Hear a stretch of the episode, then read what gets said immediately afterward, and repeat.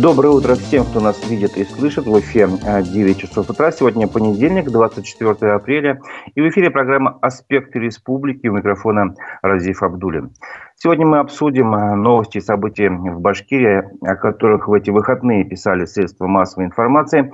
Послушаем фрагмент интервью адвоката Лилии Чанышева Сергея Макаренко, которую он дал в эфире «Живого гвоздя», а также проведем голосование на нашем YouTube-канале. А, добавлю, что Лилия Чанышева внесена а, в реестр экстремистов и террористов.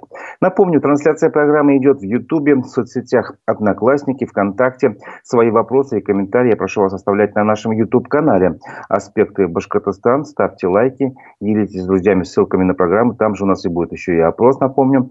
Э, вы поддержите работу нашей редакции, если будете ставить лайки и делиться трансляцией. Итак, давайте начнем с обзора прессы. В дорожно-транспортном происшествии с пассажирским а, микроавтобусом погиб судья Верховного суда Башкирии Андрей Власов. Об этом писали многие СМИ, в том числе в субботу сообщил об этом коммерсант Уфа со ссылкой на телеграм-канал Маш а, Батащ.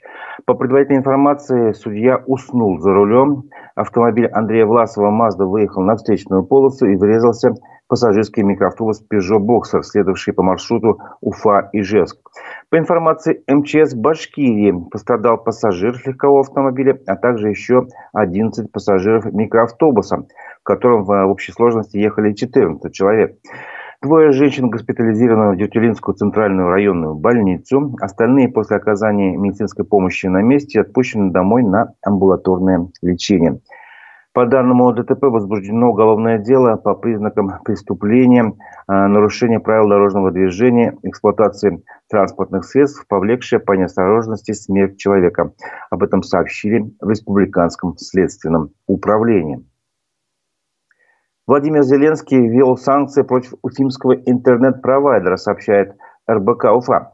А, а, о ком же речь? Об уфимском провайдере интернет-связи и цифрового телевидения «Кристалл». А, он ввел, внес вот это монтажно-технологическое управление «Кристалл» в обновленные санкционные списки. Речь идет о Владимире Зеленском. Санкции подразумевают блокировку активов компании на территории Украины, запрет на введение на ведение торговых операций и вывод капитала из Украины, а также прекращение выполнения финансовых и других обязательств контрагентов в отношении а, ну, предприятия «Кристалл» и другие ограничения. Уфа-1 опубликовала в выходные большую статью, она называется «Боль будет теперь всегда». Уфимка нашла погибшего в спецоперации племянника в другом регионе. А, ранее об этом а, издание уже рассказывало, о том, что о смерти родственника женщина узнала еще в феврале, но не знала, где он захоронен. А, издание писало об этом в марте. Она не может, а женщина не может найти своего племянника, тогда писала, Уфа-1, погибшего на специальной военной операции 30-летнего э, Кирилла Галиаскарова. Сама, саму Уфимку зовут Лариса Штукерт. Э, изданию стало известно, что она нашла похороненным своего племянника в другом регионе, а именно э, на Николаевском кладбище в Волжском районе Самарской области. Вот. И что же она рассказала? Что а, ну, во-первых, она с детства воспитывала парня после того, как его мать умерла. А, затем а, у парня была сложная судьба, он попал в колонию за наркотики, ему дали 10 лет строгого режима, наказание отбывал в Уфе. В прошлом году ему исполнилось ровно 30 лет, и он все переживал, что выйдет на свободу, а семью не успел создать, ребенка не успел завести, думал, кому после колонии нужен, рассказывала женщина. Вот, Кирилл отличался в колонии хорошим поведением, ему оставалось сидеть три года, но был шанс, что могут освободить и раньше, видимо, за хорошее поведение. Вот. Однако все изменила специальная военная операция. Женщина даже не знала, что племянник Кирилл ушел. Извещение о смерти а, ушел, имеется в виду зону специальной военной операции, добровольно. Извещение о смерти пришло ей в феврале а, этого года. В колонии ей сообщили, что мужчина убыл в декабре. 2022 года соответственно. Вот. Э, тогда выяснилось, что племянник погиб в Донбассе, но она не знала, э, где похоронен Кирилл. Никакой информации об этом не, не было. И узнала о захоронении только в апреле. Его тело оказалось, напоминаю еще раз, э, в Волжском районе Самарской области. И вот что говорит Лариса Шукер, прошу прощения, Штукер, да. Они всех в одном месте похоронили, сюда не довезли, до сих пор больно, и эта боль будет теперь всегда. Теперь женщина хочет выяснить, как перевести тело погибшего племянника на родину, в Башкирию, но пока не знает, насколько это возможно. А, очень много СМИ писали по поводу процесса а, в Уфе в отношении Лилии Чанышевой, которая, еще раз напоминаю, внесена в список экстремистов и террористов. Адвокат Лилии Чанышевой в субботу, зовут его Сергей Макаренко, в субботу в эфире канала «Живой гвоздь» рассказал, что судебный процесс идет в ускоренном темпе. А, также он сказал об этапах, что сейчас судебное следствие заканчивается, обвинение представило все свои доказательства. Я предлагаю узнать, что происходит на процессе по делу Уфимки Лилии Чанышевой в Кировском районном суде, что называется, из первых уст. Давайте послушаем, что же рассказал адвокат Сергей Макаренко в эфире канала «Живой гость». Я задам вопрос, который меня волнует э, все эти дни после того, как я посмотрела это, э, это ролик, который попал в интернет, где Алексей Навальный и Лилия Чанышева разговаривают. Можно сказать, как вообще так получилось? То есть как, вы, как получилось, что этот разговор записан, что их никто не прервал, никто не выключил, и, и это еще и попало в сеть? Как вообще так вышло?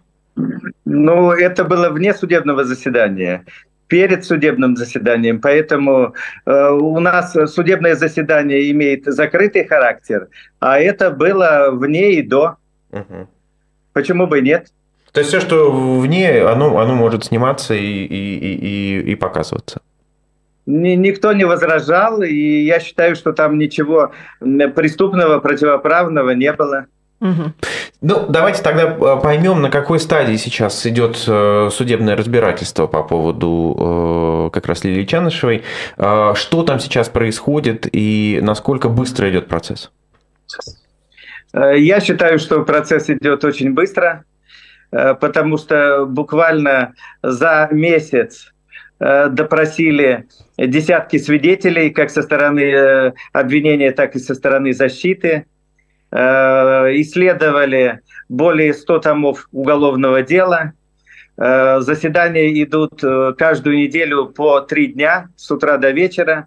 И для такого объемного и сложного дела, я считаю, что за месяц мы практически добираемся, на следующей неделе мы доберемся до судебных прений – это, я считаю, что очень быстро. Сейчас э, э, мы заканчиваем скоро судебное следствие. Э, государственное обвинение представило все свои доказательства.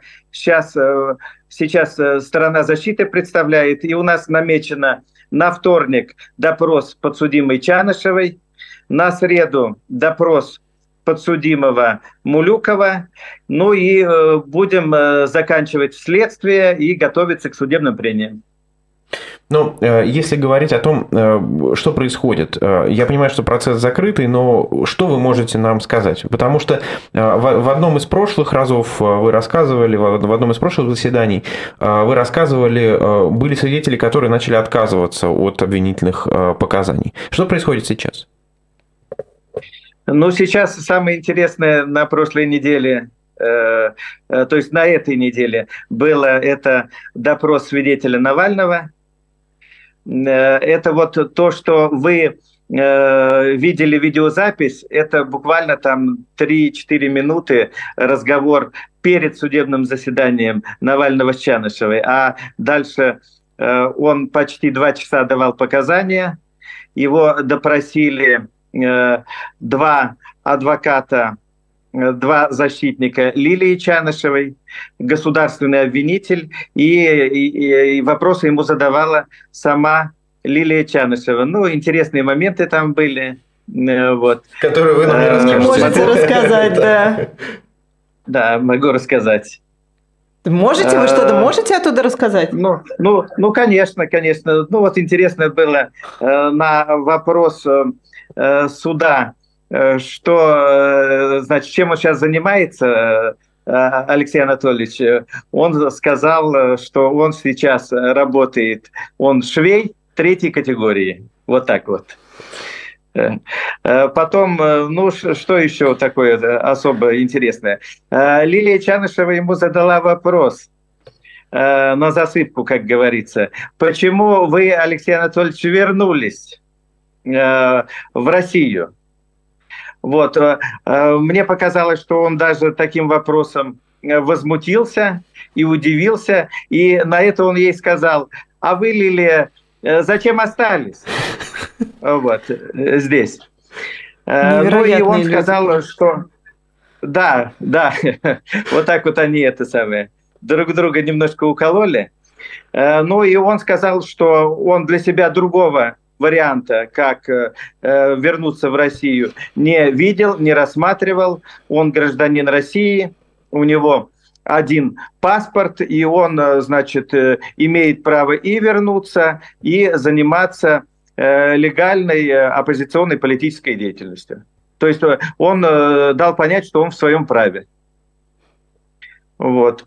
Ну, и еще что? Он дал блестящую характеристику Лилии Чанышевой, сказал, что она, значит, гордость их организации, вот этой вот структур Навального, ФБК, которые были признаны э, судом экстремистскими.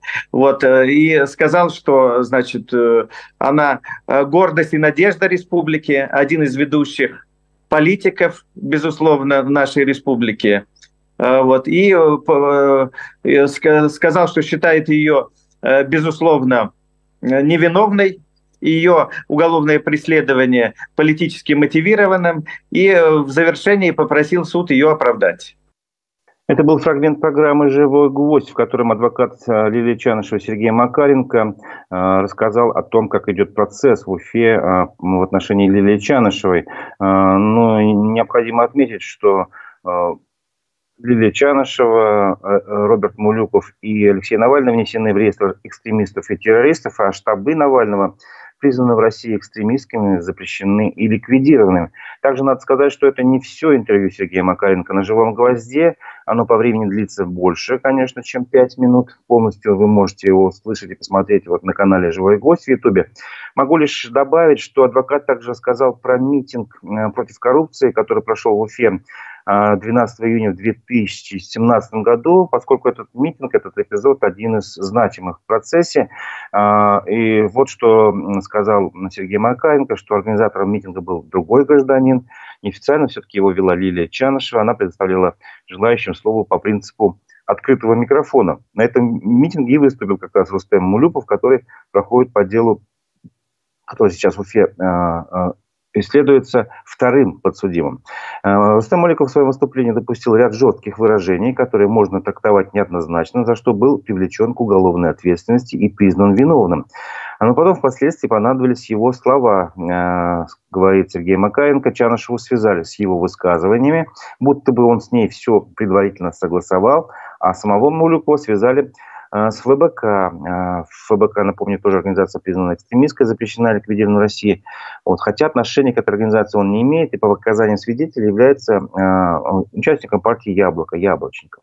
Его все-таки записали активистом ФБК в процессе, и это дало, по мнению адвоката, искусственные основания для обвинения структур Навального в призывах к насильственному свержению существующего конституционного строя. Вот. Ну, в общем, это, это необходимое дополнение, которое я все-таки должен сделать, поскольку оно не вошло а, в этот кусочек интервью.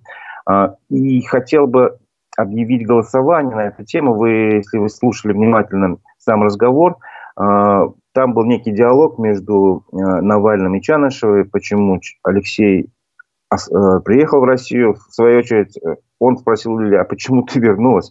Вот. И хотелось бы спросить вас, поставьте себя на место любого из этих политиков. Вы бы остались в России, если бы знали, что вас будут судить по политическим мотивам?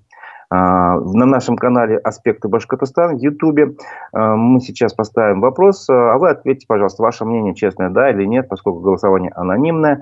Остались бы вы в России, если бы знали, что вас будут судить по политическим мотивам? Ну, допустим, ваш ответ «да», логика такая, что ну, нельзя бороться за свободу страны, не находясь в этой стране. Надо пройти через все. Такова цена и логика любой политической борьбы. Правда, ответ положительный. Нет, ну, допустим, логика другая. Личная свобода дороже всего. Я не готов ее жертвовать ради каких-то общих целей, интересов. Лучше я свои усилия направлю на свою семью и детей. Итак, голосование на, нашем YouTube-канале «Аспекты Башкортостан» э, начинается. Вопрос звучит ну, примерно так. Остались бы вы в России, если бы знали, что вас будут судить по политическим мотивам? Итоги голосования мы подведем э, в конце программы. Давайте, теперь давайте продолжим обзор прессы. Э, МКСЭТ пишет, что названы пять муниципалитетов в Башкирии с рекордной убылью населения. Итак, согласно подсчетам экспертов Вашстата, в период за январь-февраль этого года в республике родилось 5708 человек, а погибло 8255. Таким образом, если посчитать, естественная убыль населения в Башкирии за январь-февраль этого года составила 2547 человек, почти 2500. А, при этом рекордный коэффициент по естественной убыли населения зафиксирован в пяти районах. В Федоровском районе здесь на тысячу населения естественная убыль минус 16 целых одна десятая э, человека, получается, на, на тысячу человек населения. Далее идет Бураевский район с показателем 15,7, Краснокамский район, здесь убыло минус 12,3, Стерлибашевский район минус 11,9 и Ермикеевский район минус 11,8. А, что же касается тех муниципалитетов, где рождаемость выше смертности оказалась, среди них а, Абзелиловский район, здесь прибавилось 4,3 а, человека на тысячу человек населения, Булзянский район с показателем плюс 1,4, Уфимский район плюс 1,1 и Стерлитамакский район 0,4. Вот такие статистические данные были опубликованы, о них рассказало издание МКСЭТ. А, издание РБК УФА э, отметило, что крупным инвесторам в Башкирии продлят льготу по налогу на прибыль. Минфин Башкирии предложил продлить действие закона о пониженной ставке налога на прибыль на уже 2024 год. Сейчас в этом году это э, положение и так действует, теперь предлагается продлить еще на год.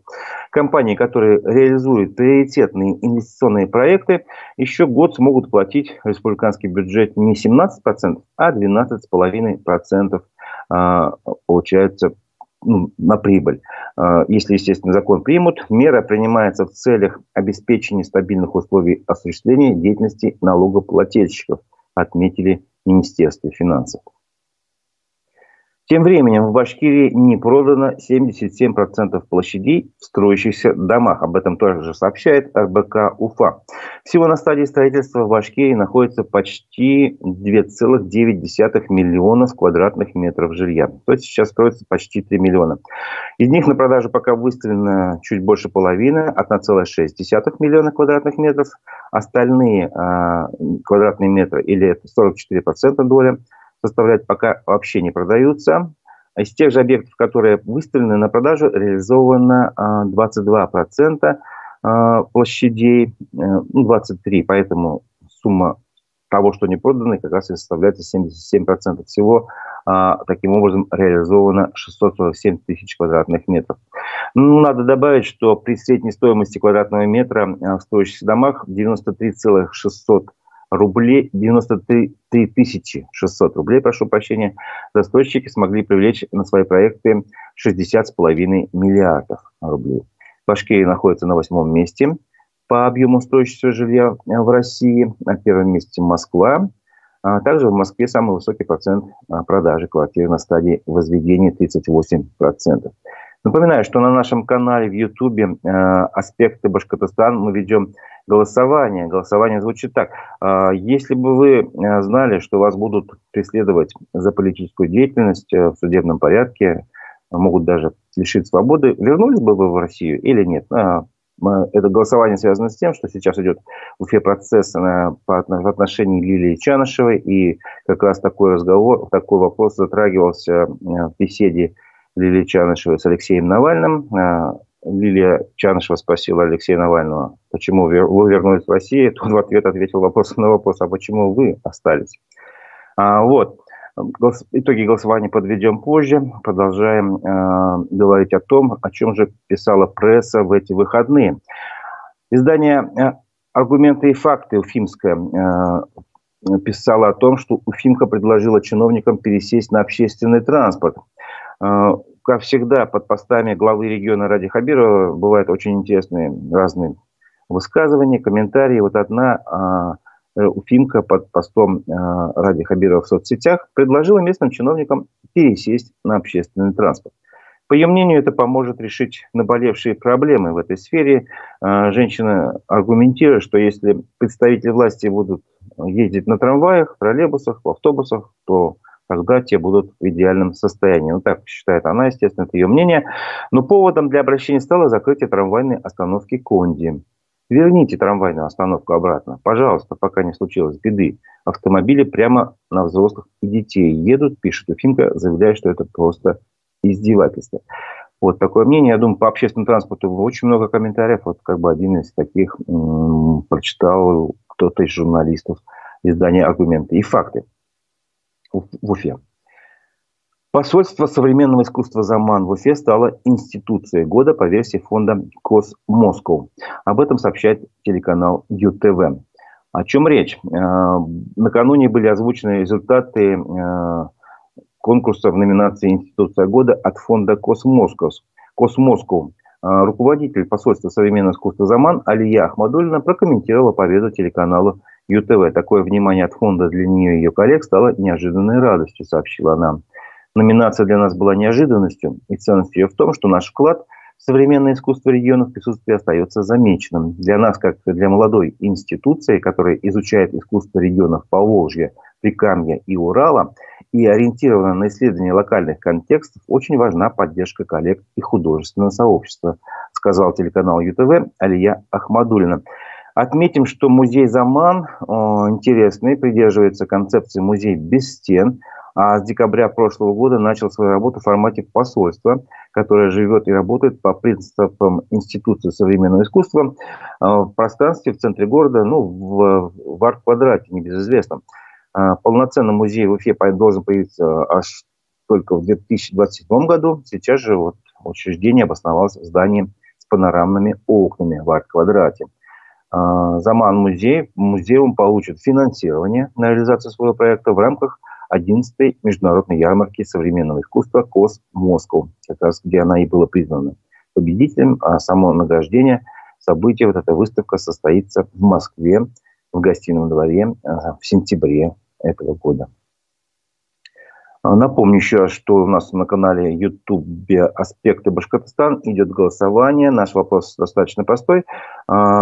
Вернулись бы в Россию, ну или остались бы в России – а если бы знали, что вас будут преследовать по политическим мотивам, да или нет, э, мы продолжаем обзор прессы. А у нас есть еще и спортивные новости.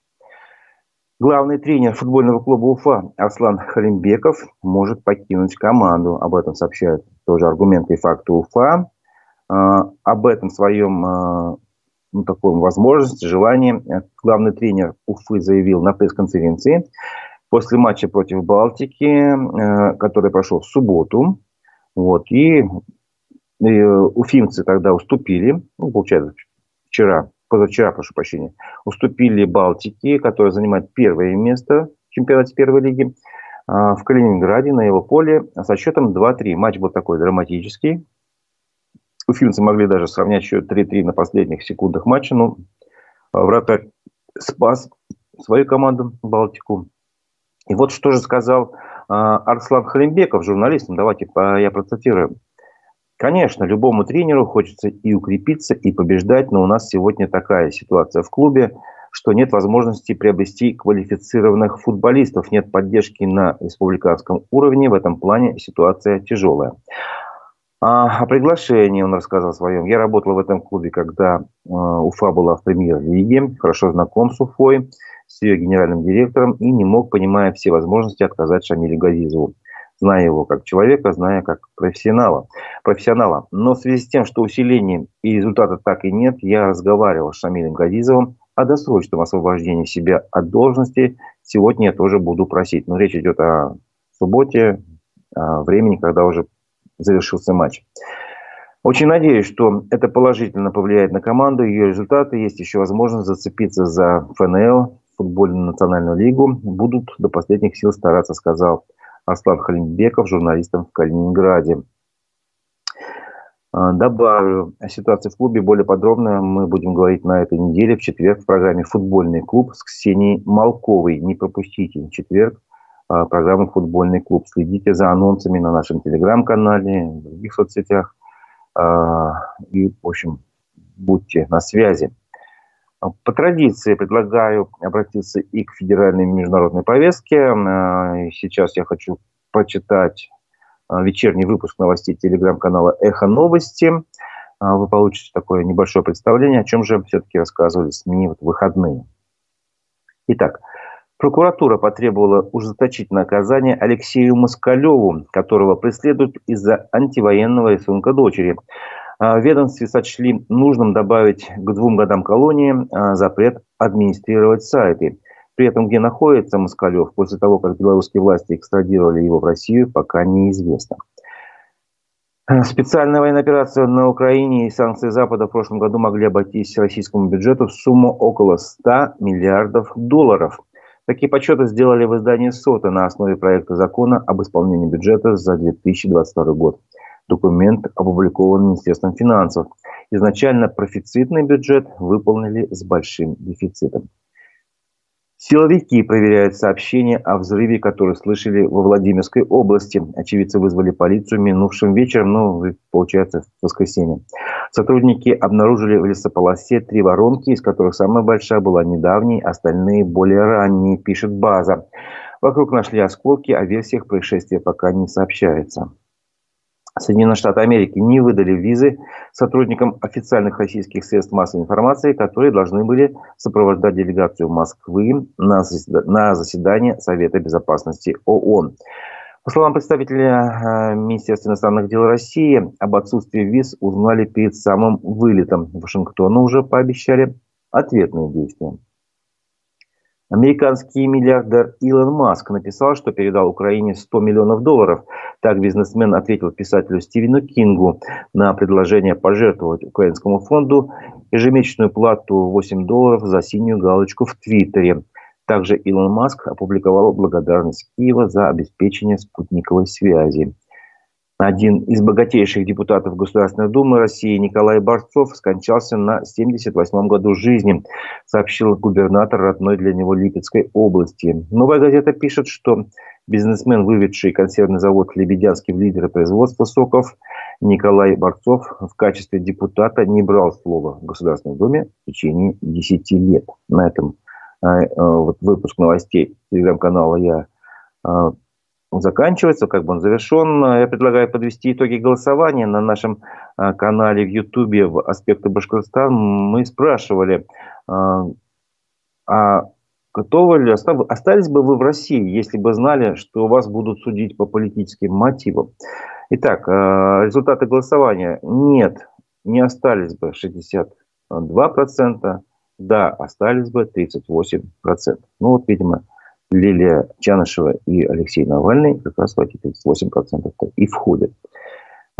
Спасибо большое за ваши э, ответы, за ваше участие в программе. А, на этом наша программа постепенно завершается, но не завершается наш эфир.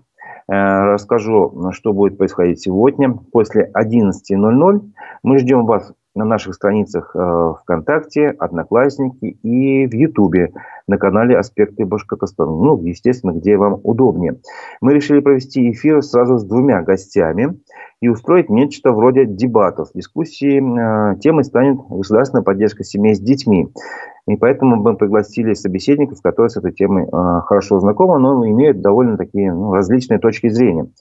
У нас в гостях будет экономист Рустем Шаяхметов, он же руководит общественной организацией Содружества многодетных семей Башкортостана, если не ошибаюсь, такое название, а также видеоблогер, журналист Николай Бажин, сам отец троих детей.